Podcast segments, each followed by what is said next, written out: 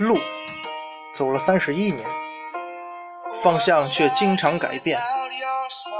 头发不再全是黑色，内心却仍是匆匆那年。酒四十八度，可每句醉话都是肺腑之言，迷雾真真假假，全任凭后人笑谈。历史上下千年，今日也只是明日的昨天。二零一六，生活虽然依旧苟且，但是。你别忘了，生命还有诗和远方，让咱们一起聊聊历史的迷雾吧。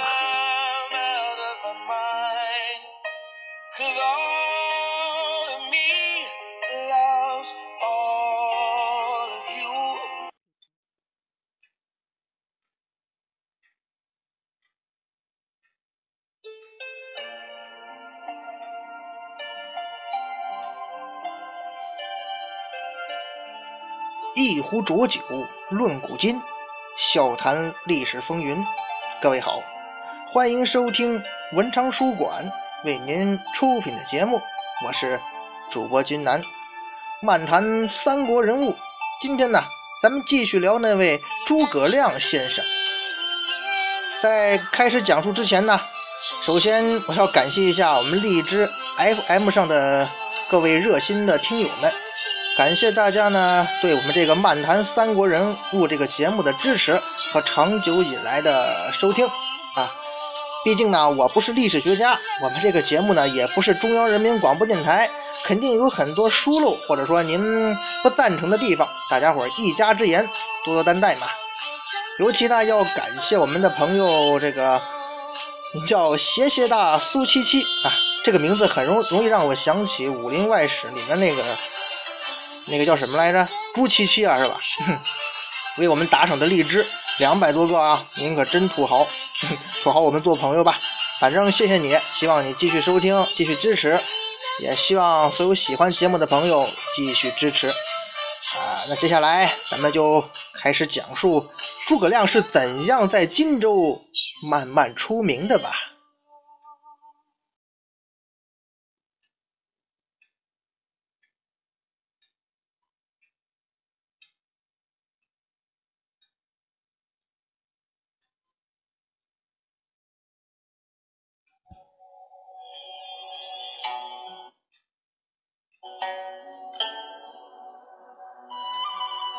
上一回，咱们简单的讲了这个诸葛亮先生，他这个家世，包括他的祖上，包括在这个他的兄长诸葛瑾、诸葛瑾的这个传记中记载啊，什么诸葛家，呃，原本是姓葛的，是朱县姓葛的，然后搬到阳都去的，所以被称为诸葛，后来就变成姓了。反正就像咱们上次在最后说的，这个。像诸葛家这些家世啊，恐怕在今天去探究起来比较难了。你也很难说百分之百的能够讲清楚当时的情况。反正大体来讲就是什么呢？这个诸葛亮的兄长诸葛瑾啊，他早年就到东吴搭上了这个孙权的姐夫，早早的就到东吴做官去了。这边呢，年幼的诸葛亮和他小弟弟诸葛均呢，因为父亲早亡，就跟着叔父呢，到了这个荆州。然后辗转呢，也就在荆州定居下来了。也就是说呀，咱们要突出一个什么点呢？就是诸葛亮啊，他虽然说是自称是躬耕于南阳，但是他绝对不是一个农夫，哎，他是一个标准的士族子弟出身。虽然说诸葛家这个时候已经从一说等于说从北方流落到荆州的外来户了，但是最终啊。诸葛亮还是在荆州，他脱颖而出了。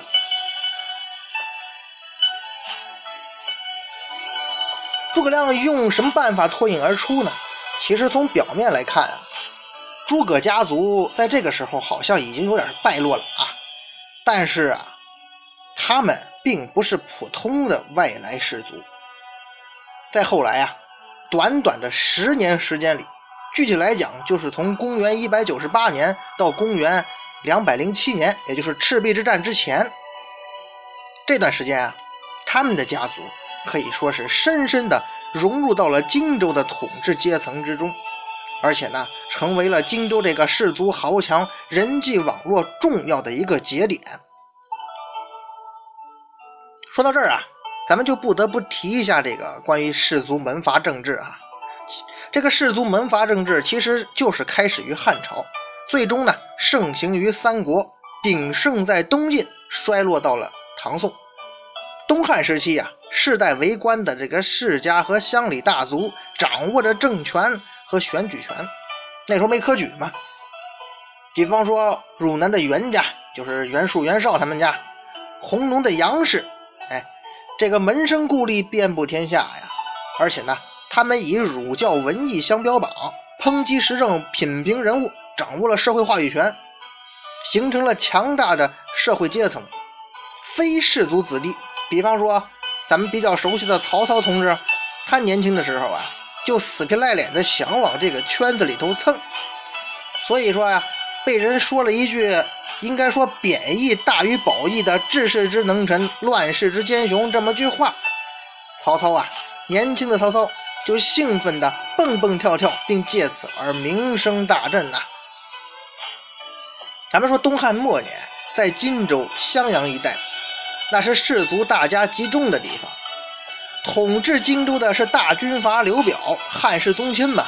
可刘表啊，他本身就是世家子弟出身。从小在圈子里头被吹捧为八俊之一呀，这俊就是俊杰的俊啊。到了献帝初平元年，就是公元一百九十年，他呀出任了荆州刺史，制都呢就在这个襄阳。刘表就成功的取得了本地地主力量的支持，他统治了荆州啊长达十八年。这个刘表。他能在荆州统治这么长时间，一个很重要的原因呢，在于他得到了本地地主力量，哎，也就是本地呀这个氏族势力的支持。具体来讲啊，主要是这个蒯家和蔡家。《三国演义》里边嘛，这个刘表手下有这个谋士蒯良、蒯越，有这个自己的那个那个大舅哥蔡瑁，是吧？这都是其实啊。这个蒯氏跟蔡氏啊，都是荆州当地的大氏族势力。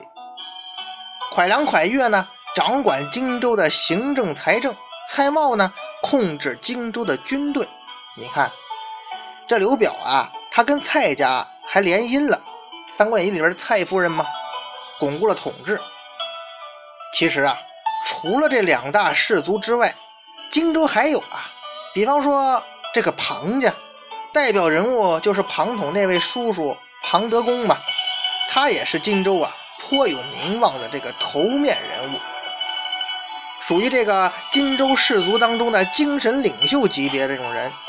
他呢跟那个呃那个咱们前面说的这些士族啊比较显著的一个爱好，他有就是这个喜欢品评人物，比方说凤雏嘛，庞统。那就庞德公他本人的侄子，像这个除了庞家呀，还有黄家，以这个闽南的名士黄承彦为代表。嘿，这位黄承彦呢，那就是诸葛亮他岳父啊。还有一个就是马家，马家兄弟五人都很有才干，而其中呢，又以马良最为出名。当时呢，留下了谚语啊，叫“马氏五常，白眉最良”。这个马良据说他眉毛是白色的，白眉大侠啊。这个他们的最小的这个弟弟马谡啊，也以有才干而著称。当然，后来这个马谡挥泪，呃，不被诸葛亮挥泪给斩了，这也成了典故了嘛。另外还有一家呀，就是这个习家，也就是这个习大大这个姓的习家，代表人物叫习真。历史上记载啊。这个这个人呢，他是善谈论，名亚庞统，而在马良之右，就说名声啊，仅在庞统之下。各家呢，这些大氏族之间呢，就相互的联姻。比方说这个习真呢，他就把妹妹嫁给了庞家的子弟庞林为妻，而蔡瑁呢，也迎娶了黄承彦的姐姐为妻。哎，你看都是亲戚，所以就形成了。错综复杂的关系网络。其实啊，这都是由于现实利益分配的考虑。这样一来啊，咱们从这个现实利益讲啊，本地氏族势力他本能的对于流落荆州的从中原来的世家子弟啊，他应该是排斥的啊，因为这是我的地面吗？刘表政权呢，也基本啊，对这个少量的外来势力啊，处于这个闲置不用的态度。而咱们的主角诸葛亮，无疑啊，就是这多数失意的北方来的氏族子弟之一呀。那怎么办？如果你是诸葛亮，在这种情况下怎么办呢？拉关系呗。哼，那关系没有怎么办呢？哎，您别忘了，关系这东西啊，它其实就是人创造出来的。诸葛亮，咱们虽然不知道他当时具体做了些什么，但可以肯定啊。这诸葛先生啊，他是一位编织人际网络的关系的高手。首先，诸葛亮交游的朋友，那可不都是一般的书生或者普通的小地主。咱们前面说《三国志》中的记载，他的好朋友崔州平、徐元直，在正传中都提到过是诸葛亮的好友啊。裴松之引的魏略补充的是。中是这么写的啊，亮在荆州，以建安初与颍川石广元、徐元直、汝南孟公威等俱游学，三人务于经蜀，而亮独观其大略。每晨读从容，常抱膝长笑，而谓三人曰：“卿三人示进，可知刺史郡守也。”三人问其所至，亮淡笑而不言。这诸葛亮够能装的。后公威思乡里欲北归，亮谓之曰：“中国饶士大夫，遨游何必故乡耶？”咱们介绍一下啊，这个崔州平啊是个柏是柏林人啊，他的父亲叫崔烈，是汉朝末期的司徒和太尉，也就是咱们前面曾经聊过一个关于铜臭这个话题呀，他就是主人公。他的长兄崔军呢，参与过关东诸侯讨伐董卓的运动，也就是《三国演义》中所说的十八路诸侯讨董卓。也因为这个原因呢，崔烈呢就被董卓关押在长安了，死于董卓死了之后的诸将纷争。崔州平当时也算是在荆州避避风头吧，也属于外来士族。而颍川的石广元呢，他其实叫石涛。后任太守，守这个典农校尉，这个官职啊，其实就相当于担任一个行政地区的这个司法长官，同时啊，兼任了本地区的后勤司令，配少将军衔啊，大体就这么个职位。而徐元直呢，那就是《三国演义》中大名鼎鼎的徐庶嘛。后来呀，他在魏国做到了右中郎将，哎，做到了右中郎将。包括御史中丞，所以说呀，这个徐庶的官职是很大的，相当于这个中将军衔兼最高检察院副检察长。而汝南那位孟公威呢，真名叫孟建，后来呀，他也是在魏国效力，担任了凉州刺史、镇东将军官职，啊，相当于这个甘肃、宁夏以及陕西、青海一部分的。最高长官、上将军衔，其实啊，汉朝的这个将军这个头衔是很少的，属以实际，而且并不是常设的，相当于这个咱们日后这个军衔制这个上将级别吧。所以这个中郎将、校尉啊，其实就相当于这个中将、少将了。咱们从这些人后来的这个履历来看，诸葛亮这朋友圈里。那个个都不是一般人呐！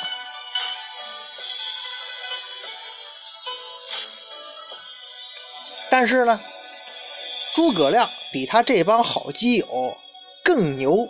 哎，那位说，为什么这么说呢？其实啊，就像咱们刚才那段文言所讲的，讲的其实就是这哥四个啊，在晚上搞卧谈，就跟现在大学宿舍卧谈一样。诸葛亮呢，他不无鄙夷的对另外哥仨说什么呢？啊，哥几个啊，你们仨啊，以后当官的话呢，都可以做到省部级。而后来啊，咱们看这三个人的履历啊，还真让诸葛亮给说中了。那其余哥仨就问诸葛亮啊，那你能达到什么官职啊？诸葛亮呢，他就不谦虚了，人家是笑而不答，那意思就是说呀，我这本事可不是什么刺史、郡守的层次了。另外呀，根据那段文言的描述哈，这哥几个啊。学习的时候啊，追求这个精细和掌握，而反观诸葛亮这个人呢，他喜欢看其大概，理清思路。哎，身逢乱世嘛，清醒的头脑和宽阔的眼光，显然要比具体的知识更重要啊。三人当中啊，后来做官做得最大的孟孟公威啊，可能觉得吧，作为外来户，在荆州啊挺受排挤的，没什么出路。要回家乡谋发展，诸葛亮认为呢，年轻人傲游不限故土，要忍耐求进取，有点类似什么呢？诸葛亮他们这哥四个呀，去荆州混，就相当于去北漂。然后孟公威呢，觉得在北漂没什么奔头，决定回老家了。然后诸葛亮说了一句呢：“你既然来选择北漂，当然他们是金漂了，去荆州漂啊，那你就要坚持到底。你不去坚持，提前放弃。”当然就盼不到好的结果了。在现实生活当中啊，咱们说像诸葛亮这种人，往往就是咱们朋友圈、朋友圈的这个中心人物啊。这恐怕也是诸葛亮日后成就比他另外哥三个要高的一个原因吧。除了这些好基友，诸葛亮也跟当时的名家宗师交往，比方说咱们前面提到的那位庞德公。孔明每至其家，独拜床下，德公初不令旨。至于进一步的交往啊，《后汉书》跟《三国志》都没有更多的记载了。当然了，关键是你光靠说没用，真正让诸葛亮在荆州他站住脚的，其实是他的婚姻。哎，也就是说呀，咱们。确切来讲啊，其实是诸葛家族的一次联姻吧。这也使得他本人在氏族圈当中的地位更加巩固了。其实啊，氏族子弟和政治家的婚姻啊，它不应该只是普通的夫妻组合。历史上那些野心勃勃、雄心壮志的人，都是把婚姻当做向上发展的工具的。黄承彦的女儿啊，叫做黄硕。也就是民间所说的黄月英啊，人如其名啊，黄硕这个人呢，身体壮硕，头发泛黄，皮肤黝黑，脸上还有雀斑呐、疙瘩等。因此啊，这么一位姑娘，就是换到今天，恐怕也得剩下。所以呀，这位黄家小姐到了二十四五岁，依然是无人问津。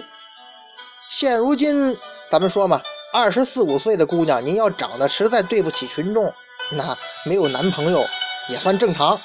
好事者为其介绍男友，还可能来一个不想早恋或者发展事业为重的理由，咱给拒绝一下子。但是那是战乱的汉末呀，二十四五岁，您实际上已经到了该去教孩子识字背诵的年纪了，甚至说您抱上孙子都不稀奇了。当然，黄家小姐她不是小家碧玉啊，她是赫赫有名的荆州黄家的女儿啊。前面咱们讲了，黄家可是荆州的大氏族之一啊。她父亲黄承彦，这黄家是门第显赫，所以说呀，作为这样一个家族的小姐，那她就陷入了一个高不成低不就的两难选选择了。这种情况下，你嫁给一个外来氏族子弟。也不失为一个好的选择呀。而诸葛亮呢，他不可能不了解这个时候荆州地主阶级当中比较轰动的那些小道消息呀。他毕竟一直在氏族往这个圈子里头混嘛，所以他不可能不会嗅到其中浓厚的利害关系呀。诸葛亮这个人绝对不是《三国演义》中描述的那样，也不是咱们想象中那样的人。年轻时候的诸葛亮肯定是极其有往上走的那种，咱们说野心也好，或者进取心也好吧。所以呀，作为一名流离在外的士族子弟，诸葛亮，年轻的诸葛亮极有可能通过这种小道消息，他表达出了对皇家小姐的爱慕之心。当然，这个爱慕也许真的要打上引号了。至于那位老黄黄承彦，得到这个消息肯定是非常高兴的呀！哎呀，我们家这丑女儿终于有人要了。诸葛家毕竟也算是有一定影响力的氏族啊。诸葛亮他迎娶这个黄月英之前呢，他的几位姐姐都已经嫁给了荆州的大族啊。他的叔父诸葛玄把诸葛亮的大姐嫁给了荆州蒯家的蒯齐。咱们前面说过，蒯家可是掌握荆州财政的呀。庞家庞德公的儿子庞山民娶了诸葛亮的二姐为妻，您看这就搭上关系了吧？再加上诸葛亮这个人呐，那大家伙都知道嘛，史书上也有描述，那是一帅哥呀，知书达理，仪表堂堂。总的来讲，那真称得上是青年才俊呢。皇家跟诸葛家就此联姻，也不不算为过，挺合适的。于是啊，根据《三国志》集注和其他的相关记载，黄承彦老头他是抢先到诸葛家探班来了。诸葛亮呢，则是欣然应允。哎，这件事儿咱反过来讲，古人的婚姻讲究的那就是门当户对呀。既然诸葛家他在之前不，咱们说诸葛亮姐姐的两个姐姐的婚姻啊，就可以看出来，诸葛家能跟荆州那几大家族联姻，这说明什么呢？诸葛家其实啊，还是有一定实力和地位的。总之吧，诸葛亮成功的成为了横跨南北氏族系统的一个人物。哎，反正都跟他们家有亲戚。那咱们具体来梳理一下这个时候诸葛亮的人际关系吧。叔父诸葛玄，那是荆州当地最高领导刘表的旧友；大哥诸葛瑾已经到东吴去当官了，正在提升中。而这个缅南的名士黄承彦呢，是自己岳父。哎，主管行政的蒯家的大是大姐的婆家，掌管军政的蔡瑁呢，是自己的七舅。庞家呢，是二姐的婆家。您看，这不都连起来了？通过这些直接的这个关系或者转折的关系吧，诸葛亮又跟马家、席家这些牵连上了关系。与诸葛家世交的刘表啊，因为娶了蔡家的女儿，亲上加亲呢，成了诸葛亮的表舅。嘿，如此的社会关系网，试问这位躬耕于南阳、这位号称布衣的诸葛亮，他在荆州地界上，他哪里是农民呐？他已经是响当当的人物了。